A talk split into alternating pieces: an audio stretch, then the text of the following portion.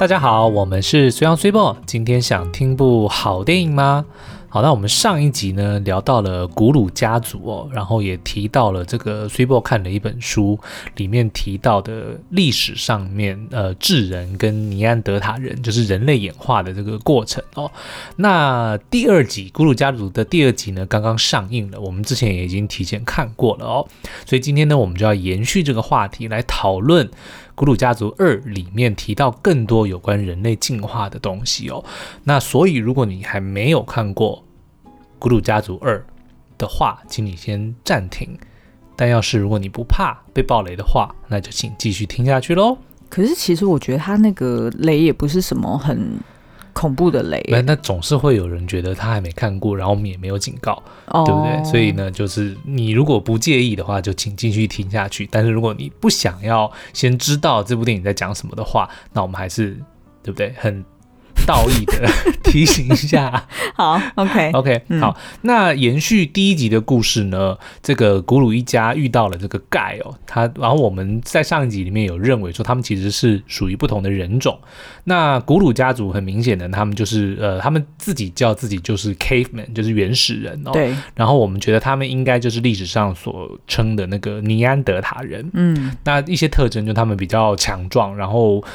脊椎也比较弯曲，然后那个脸上的骨头也比较突出，比较明显，就是看起来比较粗犷啦。是。那钙呢？相反的，他人就是可以完全的直立起来，然后也更会用呃工具，然后呢，像比如说火也是由他们开始使用的，所以我们觉得他应该就是直立人或者是智人。那在第一集里面呢，他们就相遇了，然后盖也跟这个古鲁家族里面的女儿伊妹 Ip 就是相爱嘛。对。然后就经历过了一些这个。冒险之后呢，就要去寻找他们心目中的叫做明天 （tomorrow） 的一个美好的地方哦。嗯，那在第二集里面呢，就被他们找到了一个他们以为的明天。嗯，但是事实上呢，那个其实是另外一个家族。他们，然后是应该是智人的家族哦，所盖的、所打造的一个完美的园地哦，里面就是不管呃是有农作物啊，还是建筑物啊，都是非常的先进，然后已经有很多的新的发明哦，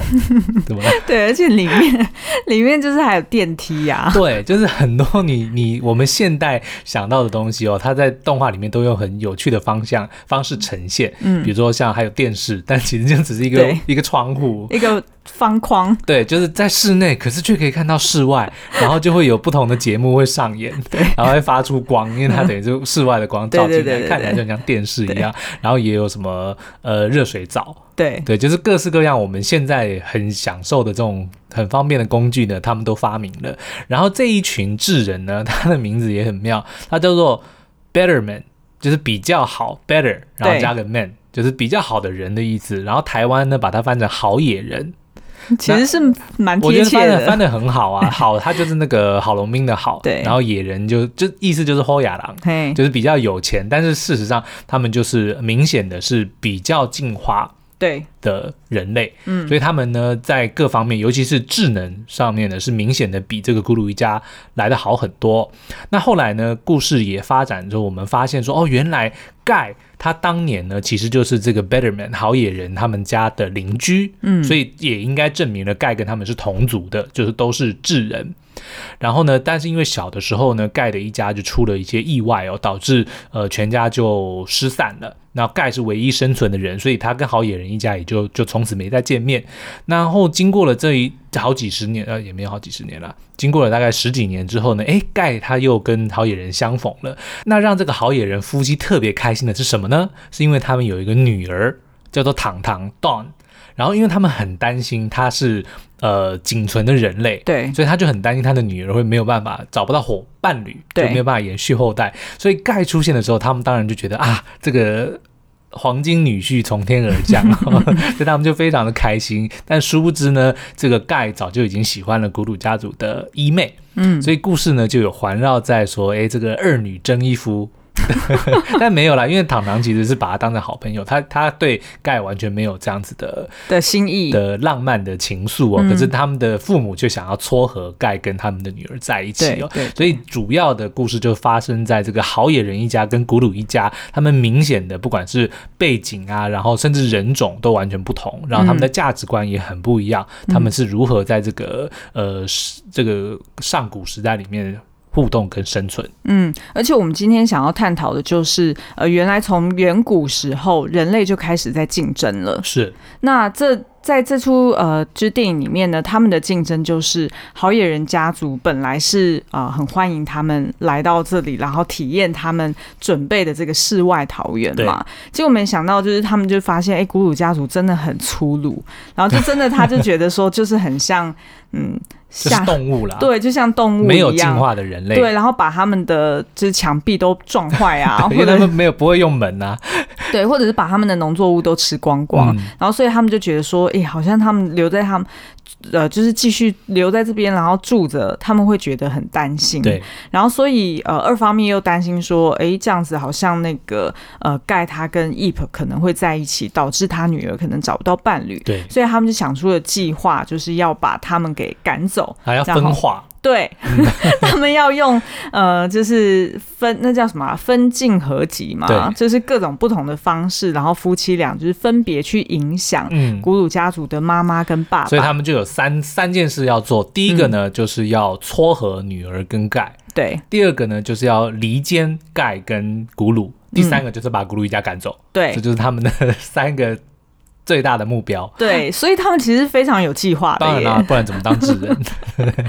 好，然后所以我们就从那边就看到说，哦，人类真的是很古早以前就非常的具有竞争心态跟攻击心态。是，对。然后这部影集呢，就是因为他呃上一集就看到很多盖他身为一个智人哦，然后就带给了这些古鲁一家一些很多新的观念，比如说光是去想 idea，想办法解决问题哦，就对古鲁一家来说是一个全新的概念，因为他们以前往往遇到问题都是用本能来反应。对不对？就是要么就打，要么就逃，嗯、就是 fight or flight、嗯。对，然后全部都是以蛮力来解决。可是钙出现之后呢，却告诉他们：哎，其实很多的时候你是可以用思考、用想办法、用创新的方式来解决眼前的问题哦。那到了第二集，这个就更明显，因为那两个好野人夫妇呢就更厉害，他们发明出了更多连钙都自叹不如的一些发明哦。然后呢，可是这里面所以就会冲，就出现了更大的冲突，就是智人解决方法用智慧解决问题。对，然后尼安德塔人、野蛮人，他们是用武力解决问题。嗯，这样子的冲突呢，其实我又想起了我最近在 Netflix 上刚刚才追完的一部动画，很有趣哦。我在看你，就是每天吃饭都在看。对对对，它叫做《新石纪》，石头的石。然后纪元的纪，新石纪，英文叫做 Doctor Stone，嗯，就是呃博士，石头博士或者石头医生的意思啊。嗯、那这个我觉得很有趣，我先跟大家讲一下它的这个前情提要。就说人类呢，我们这个时代突然有一天发生了一件很奇妙的事情，就没有人知道原因哦，全世界的人类都变成石头，嗯，石化了。然后呢，过一直要到三千七百年以后，突然男主角哦，他叫做千空，就突然复活了，他就解除石化，然后他是世界上第一个，也是那个时候呃唯一的一个幸存的人类，所以他就必须要想办法要恢复文明，因为他本来就是一个很热衷于科学的人，然后又很聪明，所以他的这个。目标或者他的目的，他就是要复苏人类的文明，要追赶上三千，他不是还要追赶追赶上人类两百万年的演化史。对，他要重振人类的文明。嗯，而且他爸爸是不是太空人？他爸爸是一个太空人。然后，所以他自己本身其实也有蛮多耳濡目染啦，就从小就有很有天分，嗯、然后爸爸也给他那个环境跟所需要的一些什么呃器材等等的，就造就了他是一个天才少年哦。所以呢，这个影集这这部动画就是在讲这个千空他是如何呃要比如说破解当初石化的秘密然后让人类复活，然后又要更努力的去复原这个所。遗失的人类的文明跟科技哦，那但是很有趣的是呢，他在复活的其中一个人呢，是号称叫做灵长类灵长类。哦，灵长类。对灵长类啊，OK 灵长类灵长类，嗯，好是号称灵长类最强的男人啊，他叫做狮子王斯嗯，他姓狮子王，他真的就是那个狮子王，对，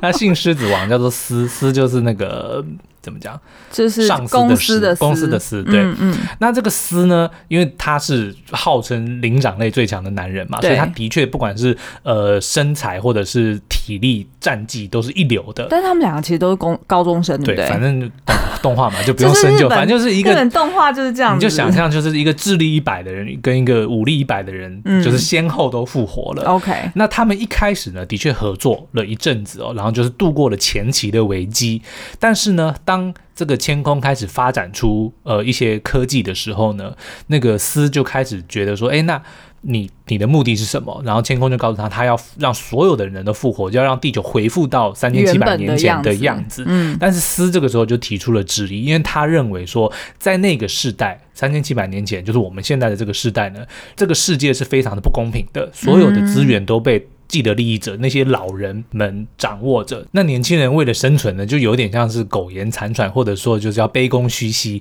就是为了被体制所给压制着，所以他就觉得那个世界是不好的，所以他就认为这一次的这个石化事件其实是让人类重新开始、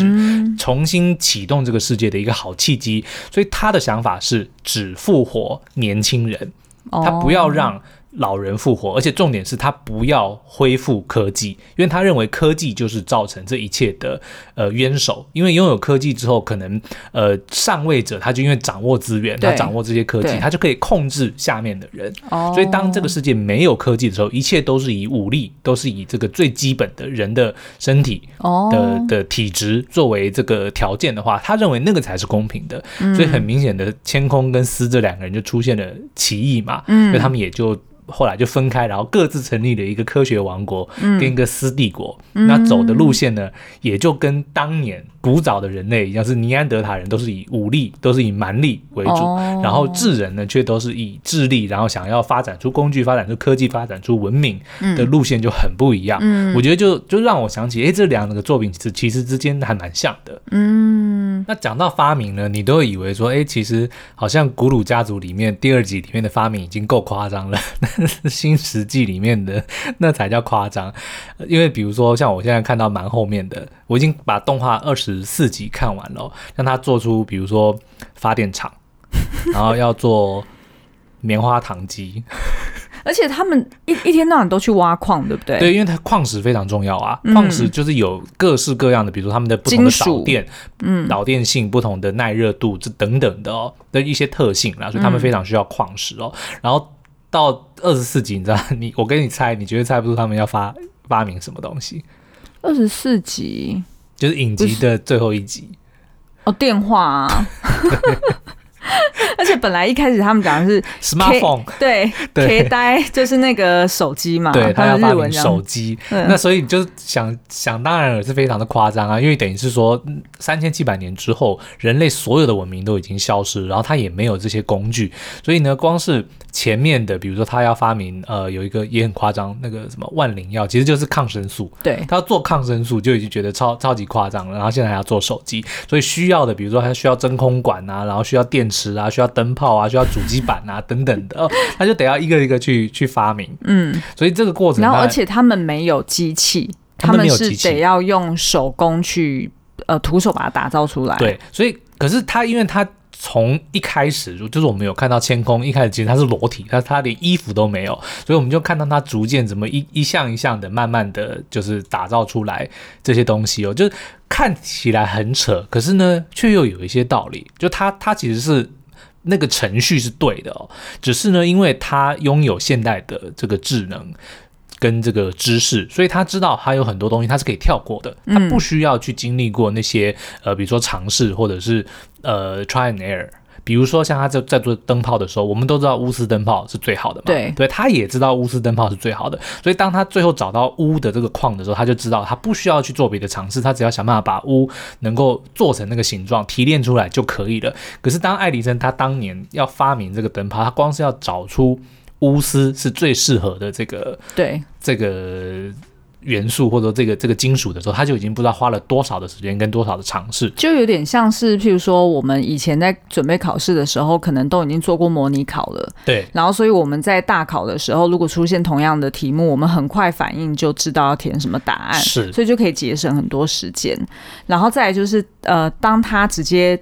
跳到那个结论说，譬如说他需要煤炭吗？嗯。然后他可以反而反过来是可以利用他，因为他想要煤炭，然后所以呢，他可以顺便让整个村庄的人在冬天的时候感到很舒服、很温暖。对，这个我也觉得是他影集蛮呃用心的一个地方哦，因为像人类的演化史是反过来的，对，人类是因为先烧了木头才有木炭产生，嗯，所以他们才会去想，那木炭还可以拿来干嘛？嗯，可是天空他就是反过来，他说他需要煤炭。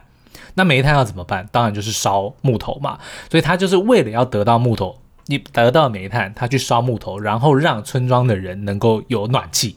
所以它等于是我们我们在人类演化史中认为的是副产品的东西，但它因为是变成它的目的要取得，所以他很清楚的知道，当他取得这些东西之后，可以带来什么附加的好处。所以我觉得这个是一个这个影集用一个蛮不错的角度，让我们去反思反推，等于是。逆向 reverse engineering 就是人类的这些 科技的这个过程呢，我觉得是一个很不错的反思。嗯。那你有去查一下，它后面是还会有第二季吗？一定会有第二季，因为它漫画其实已经画到很后面了哦。是哦，对，所以现在还有，但是还没有结局嘛，对不对？对，所以现在害我很想要去买漫画来看。你已经堆了一堆鬼灭，呃，拜托，我们的我们的后阳台已经没有地方可以坐了哦。但是真的很有趣啊，对不对？你自己看了几集，你是不是也觉得很好？是真的蛮有趣，而且就会呃大概知道说，哎，人类的那个文明进程大概是怎么样的顺序。虽然它不一定每一个都是按照实际发生的顺序，然后它有些地方会跳嘛，但是就觉得哎还蛮有趣的。就是原来一开始你要先，比如说先会先找到。呃，钻木取火的方式，对，然后你要开始去找一些矿石，然后才可以提炼金属，然后才可以去做一些精密的发明。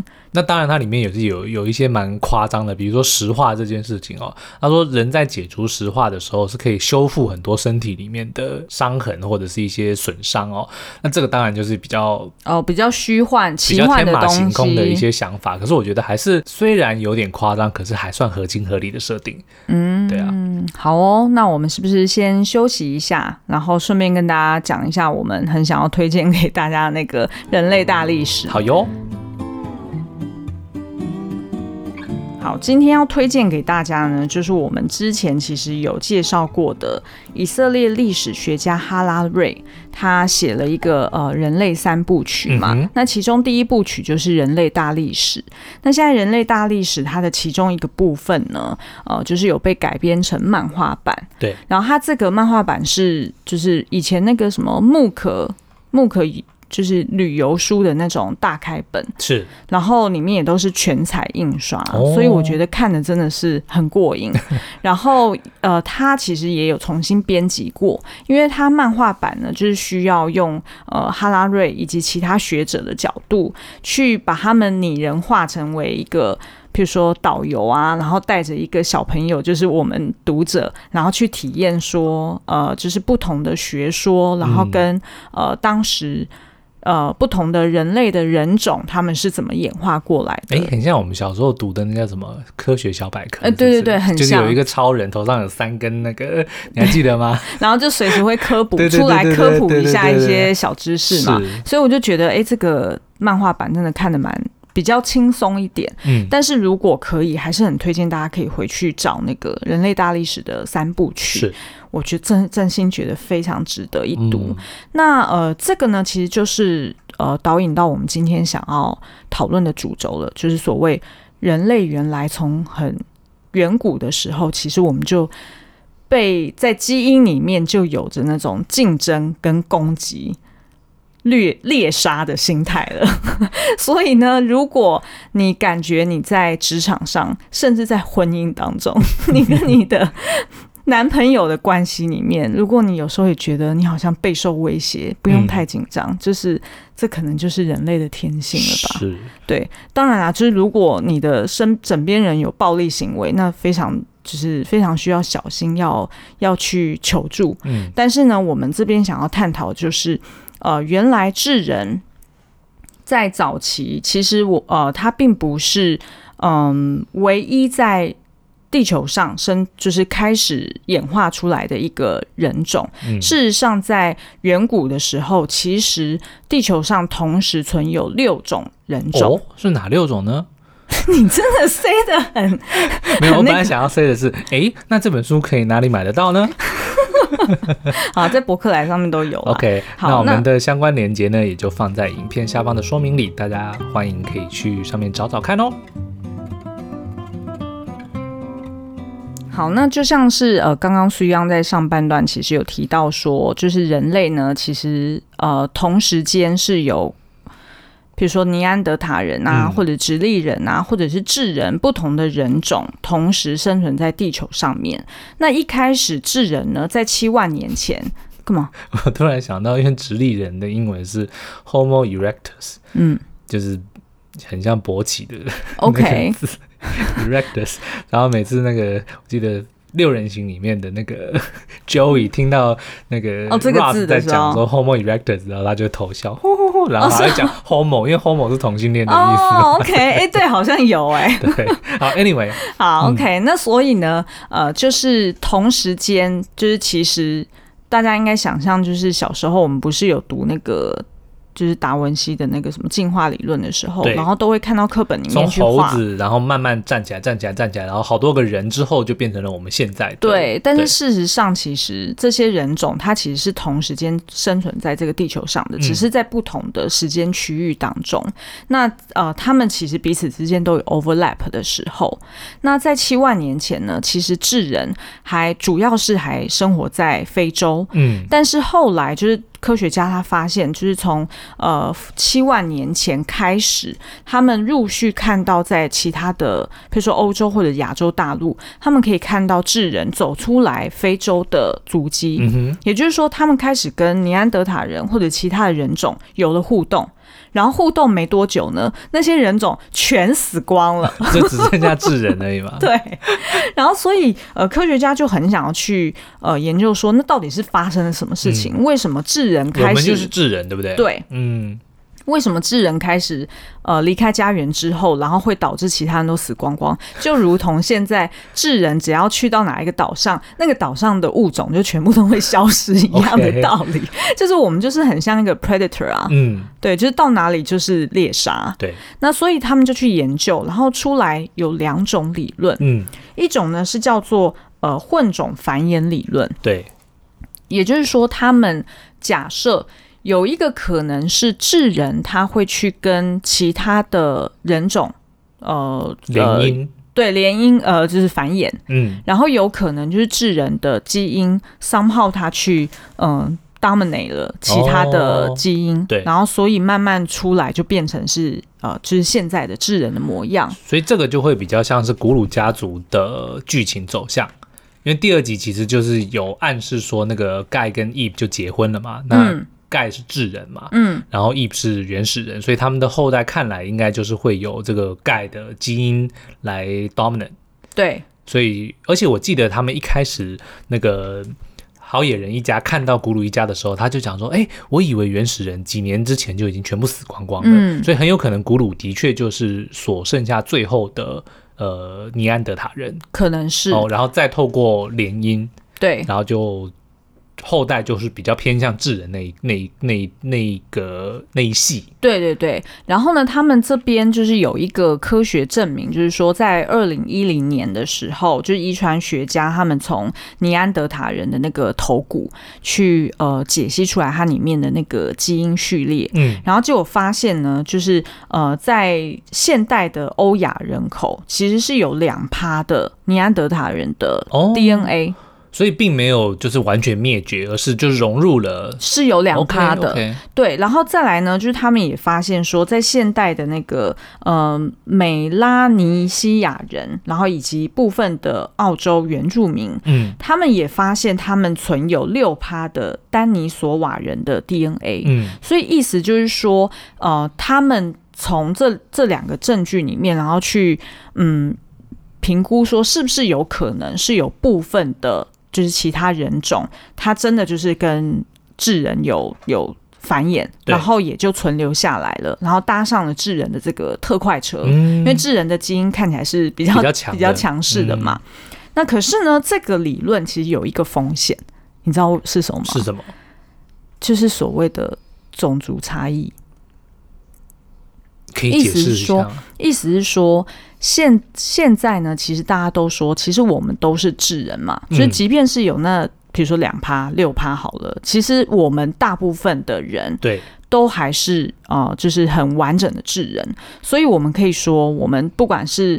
黑人、呃，拉丁美洲人还是黄种人，黄种人，其实我们都是同一个人种，嗯，所以就没有分所谓的。我们是不同的种族这件事情，但是，一旦如果他们找到更多的证据去证明说，哦，其实不同的哦，不同的的，譬如说。嗯，我们现在在讲的不同的人种、不同肤色的人，他其实是延伸自源自于不同的种族、OK 物种、物种，对不对？那就会是有一点可怕的。是。然后在书里面，他是讲说，科学家一直都不敢打开这个潘多拉的盒子，因为一旦你这样讲了，是不是有心人士他可能就可以去操作一些嗯。呃，就是意思说，我们其实是不同的种族，然后所以就会有一些，譬如说，呃，智能的高低之分，嗯、或者是嗯，就是地位差异，对，或者是地位的高低之分，嗯、可能就会有很多衍生的其他的。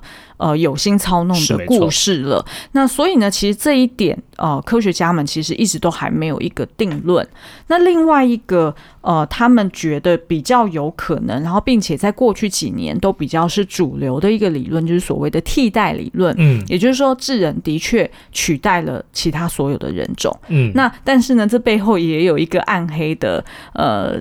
Suggestion 就是，所以智人就是把其他人都杀光了哦，是很有可能，是很有可能，因为他们的确是从呃不同的人种，他们原先的所在地去、嗯、呃，就是你知道考古学家去挖那些化石嘛，然后去去看，都发现，哎、欸，时间点的确就是出现在智人出现之后没多久，他们就死掉了。对啊，而且你看，像电影里面虽然讲说，哎、欸，好野人跟古鲁一家他们的。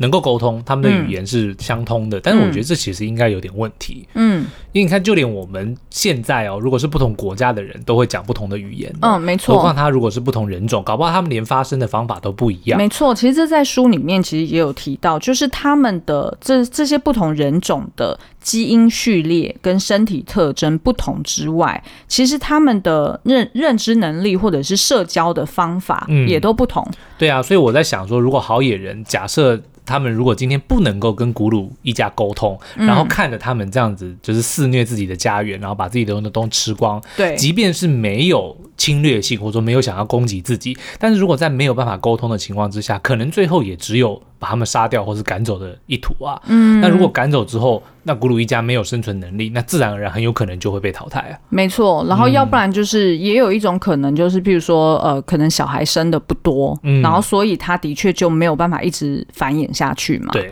对，所以其实是呃，目前这两个理论都还没有在科学界是并没有一个定论的。嗯嗯。然后我觉得的确，我们大家也需要在呃密切的观察。但至少我们得到一个结论，就是说，嗯，就是在这书里面，其实作者讲的很清楚，他们是觉得智人在呃七万年前开始出走非洲大陆，嗯、然后大量的繁衍，然后。最终就是主导了整颗整个地球，我 差点要讲成整颗地球，好，整个地球，整颗星球，好，整颗星球。然后呢，他们认为是呃，除了就是智人很会使用工具。另外一个就是智人的社交能力，嗯，也就是说，呃，我们在上一集有提到，就是智人他会形成一个一个的团体，可能 maybe 是不超过一百五十人的一个聚落。那所以在这个聚落里面，他们会呃大家分工合作，然后会互相照顾呃自己的下一代，所以就可以确保说这个聚落可以不断的繁衍下去。嗯、相较之下，像那个古鲁一家，他们就是以家庭为单位哦，所以就可能不会超过十个人。没错，没错。然后他们呢，也有可能就是呃，在那个时候他发展了语言的能力，嗯，所以他们可以互相沟通，然后可以去擘画一个整个聚落的一个共同目标。嗯，举例来说，他们可能就真的是在呃壁画上面去画出来说，哦，我们一直以来相信的是什么什么价值，是，或者是呃我们这个聚落有一个什么神在看顾的我们，然后所以我们要怎么样怎么样去呃大家要共同去传承这个精神，或者是要守护什么样的东西。对，所以大家其实是有一个共通的目标，所以就会互相合作。嗯，那通常呢，他们呃要怎么样去呃就是做到抵御，就是保护自我，然后排他呢？就是靠互相八卦。就是他们会互相去说故事，会会互相去讲别人的八卦，他们看到了什么样的现象，然后要提醒呃身边比较亲近的人要去提防，然后或者是就是，所以就会有小团体的产生啊，没错啊，然后所以就会呃那叫什么 words as weapon 啊，对，有有第二集里面就很经典的就是两个爸爸，就是古鲁跟那个好野人的爸爸，他们就最后在互相。对打就是就等于是互相在责怪说都是你害的，都是你害的，然后结果就开始讲一些很恶毒的话，然后结果发现那些恶毒的话造成的伤害 远比他们比如说用拳脚用打的来还还来的严重哦。对，所以后来盖也才发现说啊，原来语言可以当成武器哦，然后才。惊觉到说哦，他原来当初是有伤害到他的女朋友的心哦，比如说他叫他去洗澡，跟他嫌他身上臭。哦，对对对对对对对，他他呃对，然后呃就是呃盖自己就是觉得说。他去体验了那个好野人家庭的那个花洒嘛，对啊，然后就说哦，我身上 smells like 什么 meadow 还是什么，对，就是 rain，, rain 啊对，然后说 with a hint of vanilla 啊对，然后所以他女朋友就挑战他说，为什么我要闻起来像 vanilla？、嗯、对，所以其实是呃语言的确是，我觉得的确是在书里面他是描述说让智人整个超脱。出其他的种族，然后让他们可以呃大量的合作，然后并且是有一个共同的目标可以去排他。对，但是你看，当就是所有的种族都被智人杀光之后，智人就开始自相残杀。是没错，对啊，那自相残杀的方式也是就是开始从比较显而易见的非我族类嘛，譬如说不同肤色、不同的宗教信仰，或者是讲不同的语言。对。那其实这也是蛮可怕的，嗯，所以我我觉得就是不管是看完这本书，或者是看了这两个作品，呃，像你刚刚提到那个《新史新史记》里面，其实也是，即便他们是去，呃，好不容易从三千多年前这样子复活，可是他们依旧是呃有不同的价值价值理念，然后就要这样子对立，嗯，那所以其实我们。就是 realize 到说，其实我们如果在职场上或者是在人际关系里面遇到了一些竞争或者是呃攻击，其实有时候也不要太觉得好像是太针对自己。对，其实你知道，我现在看完这。两部作品啊，其实我自己最大的心得是，真的凡事还是要靠自己哦。嗯，就是不管今天你今天你相信的是哪一条路，比如说我们用新实际来做例子好了，嗯，比如说你是相信科学那条路，或者说相信武力这条路，其实说实在都还是得要你自身要有价值才行哦。因为你看像，像呃那个千空，它是以科学那条路为主嘛，但是呢，它呃必须要说服很多土著哦，就是后来有发现一些是存活下来。的人类就并不是复活的，所以他们并没有呃以前的人的那种知识或者是智慧哦。但是呢，这一群人呢，表面上似乎是被千空利用着，因为他就说啊，你看，你看，我可以用这些，我教你用火，或者说我我给你吃棉花糖，嗯、我帮你做眼镜，嗯、就是用这些东西来作为利诱。可是他们本身还是需要要能够。给予这个社会同样的付出，这样能够呃尽一份心力，他才会被这个社会给认认可哦。就是说，如果你今天完全没有任何的这个贡献的话，那不管你选的是哪条路，其实你最后都还是一定会被淘汰。这个虽然很残酷，可是没有办法，就你还是得要自身必须要替自己创造价值。也就是说，人类其实就是远古时期。智人能够存活下来，就是因为它是社交社交动物嘛，对，它就是要互相去合作。对，那如果呃你要离离群所居，我觉得也 OK，但是。你自己的智慧跟你自己的手上的资源，或者是你的身体，真的有办法支撑你可以这样子离群所居吗？嗯。那如果不行，那势必得要找到自己在这个社会里面的一个价值，或者是一个特殊的角色，嗯，让别人没有办法取代你，或者是呃任意的攻击你。嗯，那这样子我们才有办法，就是按照自己的心意比较安全的活下去。或者我觉得是不怕。别人来攻击你，或者说别人来取代你，因为当你自身有这个价值的时候，嗯、好，即便你在这个群体里面，比如说，如果你回到古鲁的案例好了，像他们如果自身能够生存下去，那即便好野人瞧不起他们，不想他们留下，那他们离开又如何？他们还是可以继续生存下去啊，嗯，对不对？嗯，但是前提是他的儿子跟女儿要找到伴侣才行。但是我觉得我们毕竟不是那样子的情况啦，就是我们不用担心说。他们的烦恼是没有下一代，那我觉得这个应该就就比较不是。对我们现代人比较没有这个烦恼，反而是人太多，甚至连对，甚至连后代都变，不是都不是某些人的怎么讲，他们的人生目标，嗯，对不对？所以，嗯嗯，嗯，对啊，所以呢，我觉得呃，就是看完这两个作品，然后跟这本书，就觉得，哎，好像就是也不用太把。人跟人之间的这个竞争心态，带太往心里面去了。嗯，这毕竟是已经深深烙印在我们的基因当中。那反而是说，因为我们已经走到这样子的文明，那我们身身为智人，应该要有能力跟自觉去控制，说，呃，我们自己时不时偶尔可能会冒出来这样子的一个比较原始的。嗯，本能或者是那种残杀的心态、竞争攻击甚至是恐惧的心态。对，那我们要怎么靠自己的逻辑或者是自己心灵的力量去 harness，就是去驯服这些呃，就是比较原始的本能，然后同时在看到自己受到这些原始本能的威胁的时候，呃，转换一下自己的心态，去面对这些外来的威胁，嗯，就不用太你知道，就是陷入那种恶性的竞争当中。好哟，那所以我们今天推荐的，不管是古鲁家族的续集，或者是刚刚讲的新石纪的动画，然后乃至于今天介绍的这些书，《人类大历史》的漫画版哦，我们都非常的推荐。那大也欢迎大家到这个影片下方的说明里面去找相关的资讯。嗯，那我们今天的节目就到这边。哎，我本来想要补充一点呢，那请你补充。okay, 因为我就是想到说，如果今天因为今天是礼拜一嘛，嗯，大家听到这个，